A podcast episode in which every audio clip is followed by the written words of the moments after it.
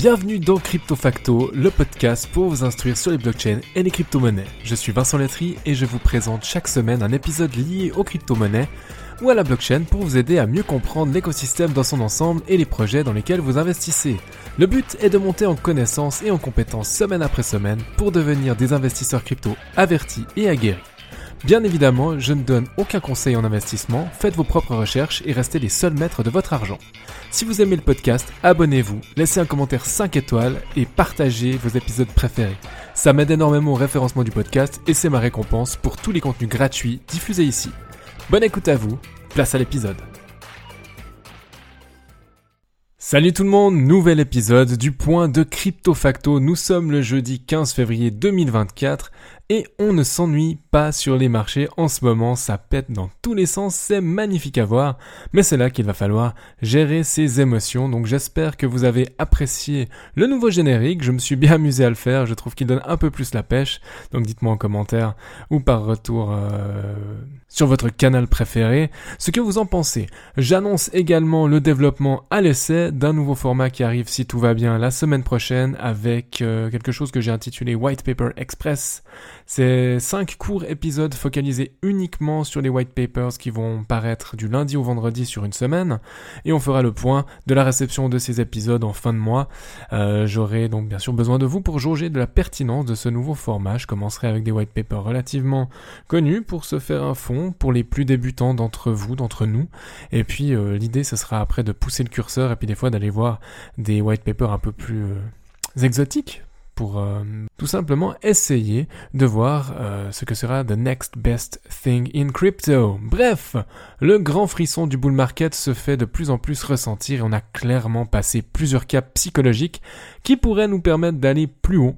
Et on en parle brièvement tout à l'heure. En ce qui concerne le programme de cet épisode, je traiterai en premier lieu bien sûr de Bitcoin, puis je ferai un petit zoom sur un projet intimement lié au destin du Bitcoin avec Stacks que vous connaissez si vous suivez assidûment ce podcast et qui nous fait des super performances.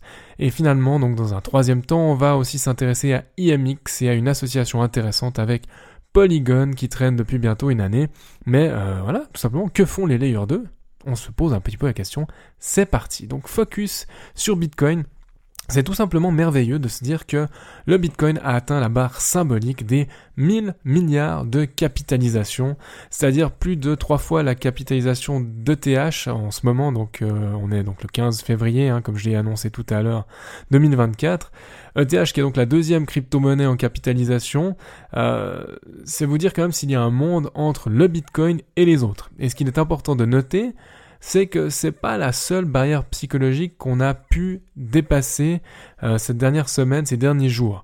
Déjà, on a tapé plusieurs fois une barre symbolique qui est fixée à 48 000, rapport au précédent euh, bullrun aussi, à de précédentes résistances, et on a fait un petit peu mieux que de rester au-dessus des 48 000, puisqu'on a passé, on a passé, pardon, une barrière tout aussi symbolique, les 50 000 dollars, la moitié de 100 000. Tiens donc, c'est fou, des mathématiques pour des billes profonds ici sur le point de crypto facto, mais quand même 50 000, ça faisait très très longtemps qu'on n'avait pas vu. Et si vous avez vraiment été parmi les opportunistes qui avaient acheté euh, au moment où FTX tombait, c'est-à-dire que quand Bitcoin était aux alentours des 16 000, 16 500 dollars, vous faites un joli petit ratio avec plus que x3 quand même. Alors moi, c'est pas du tout mon prix moyen, mais je me rappelle avoir moyenné à la baisse à ce moment-là, euh, ce qui fait que voilà, donc je suis très très satisfait euh, de la tournure que prend euh, le prix du Bitcoin aujourd'hui.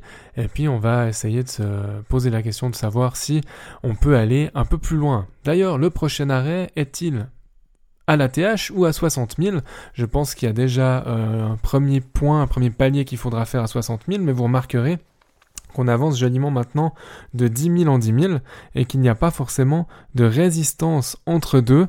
Et euh, voilà, donc première étape, les 60 000, puis après, on visera tout de suite le all-time high, le top jamais atteint du Bitcoin. Alors, je vous dis pas qu'on va y arriver demain. Je vous dis pas non plus qu'il y aura pas des corrections entre deux. Mais on a pas mal de bonnes nouvelles ici. Le marché a fait son choix. Il a décidé de passer cette barrière psychologique des 48 000. Et puis, on n'oublie pas qu'il y a un événement cyclique qui arrive en avril. Euh, je n'ai pas la date exacte, mais vous retrouvez ça facilement. Hein. C'est le halving donc du Bitcoin qui arrive en avril. Et là, ben, tout simplement, la récompense pour les mineurs de Bitcoin va être divisé par deux, donc c'est vraiment quelque chose de tout à fait mécanique qui va s'opérer sur le Bitcoin.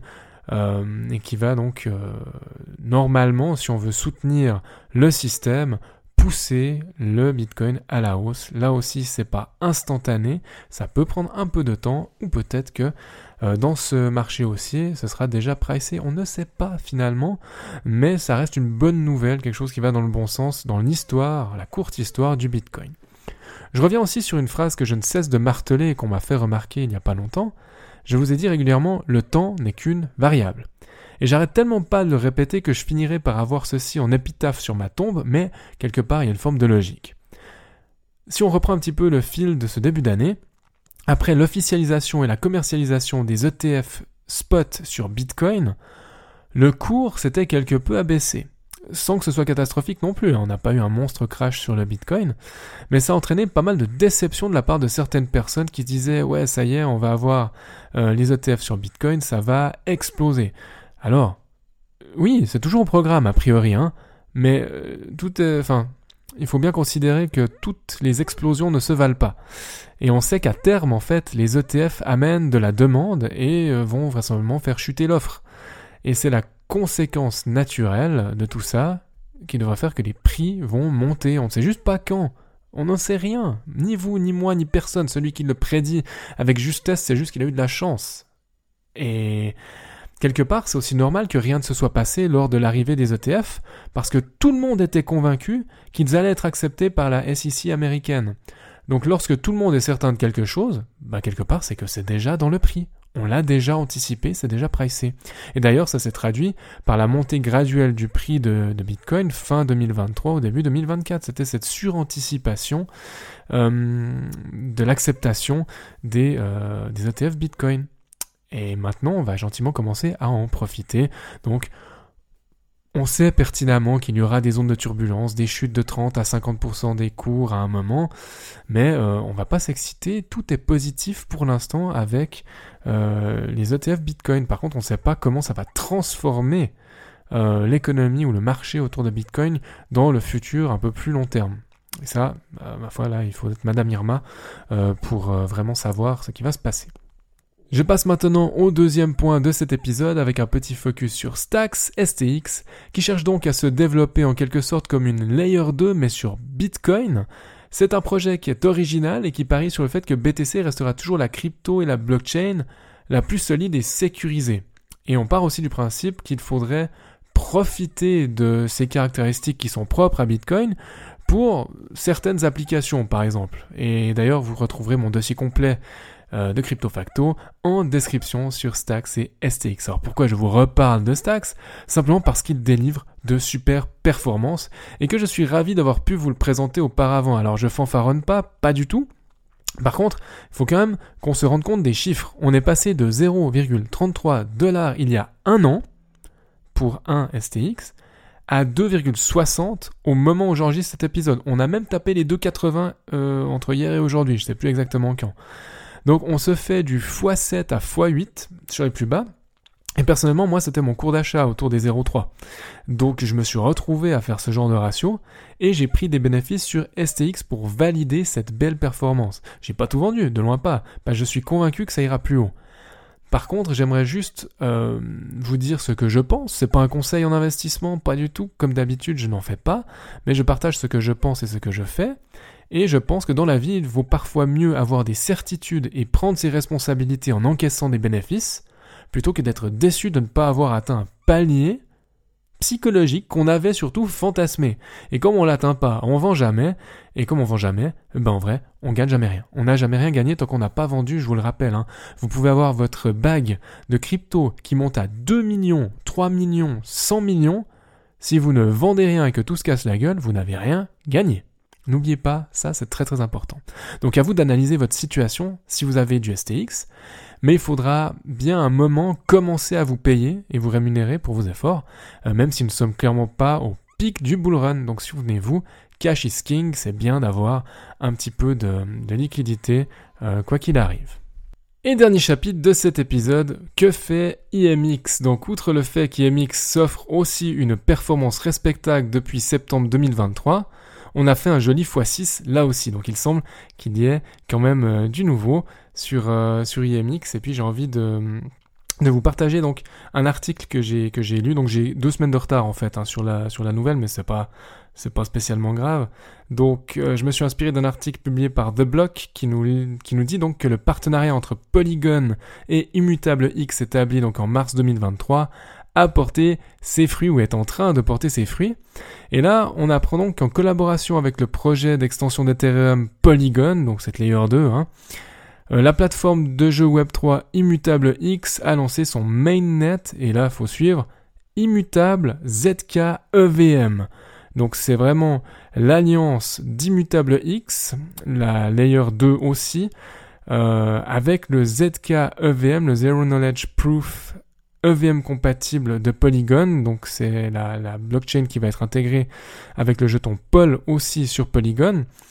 Et là, on a vraiment un mode accès anticipé pour certains studios de jeux sélectionnés partenaires de l'écosystème. Donc ils avaient annoncé ça en mars euh, l'année dernière, hein, euh, Immutable et Polygon, qui développaient le ZKEVM pour en fait être sécurisé par les validateurs qui mise des jetons Matic et ultérieurement ce sera des euh, jetons POL. Donc Immutable va s'appuyer sur Polygon pour la validation de cette blockchain ZK-EVM. Donc cette chaîne dédiée euh, va utiliser la technologie des ZK Rollup. Si vous connaissez pas, vous avez certains dossiers euh, que vous pouvez retrouver sur, sur CryptoFacto mais euh, on a vraiment un besoin en fait de, de, monter en compatibilité avec la blockchain native Ethereum pour Immutable X et on fait un partenariat avec Polygon. Donc on pourrait penser que les Layer 2 sur euh, Ethereum s'opposent, mais en fait elles peuvent très bien travailler ensemble et puis chacune être spécialiste d'une part de marché. Et c'est assez intéressant de voir que, que Immutable X euh, bah, se développe vraiment dans sa spécialisation qui va être le gaming. En somme, on n'a que des bonnes nouvelles. Je vous mets l'article en description si ça vous intéresse, bien évidemment. Et puis vous trouverez euh, de quoi satisfaire votre curiosité sur Immutable X aussi avec le dossier complet et sur Polygon les dossiers complets en description. Voici ce que j'avais à vous dire par rapport à l'évolution des marchés. J'espère que ça vous donnera de la force et de votre côté. Vous savez quoi faire en pulvérisant les boutons like, en donnant des 5 étoiles avec un joli commentaire. Merci de votre attention et à bientôt pour un nouveau point de Crypto Facto. Allez, salut Merci infiniment d'avoir écouté cet épisode jusqu'au bout. Pour poursuivre la discussion, vous pouvez me retrouver sur LinkedIn, le lien sera en description. Je ne le répète jamais assez, partagez votre avis sur cet épisode dans les commentaires sur Apple Podcasts, laissez-moi une note maximale, ça m'aide beaucoup au référencement du podcast. Et en attendant de vous retrouver pour un nouvel épisode de Crypto Facto, prenez soin de vous et à bientôt.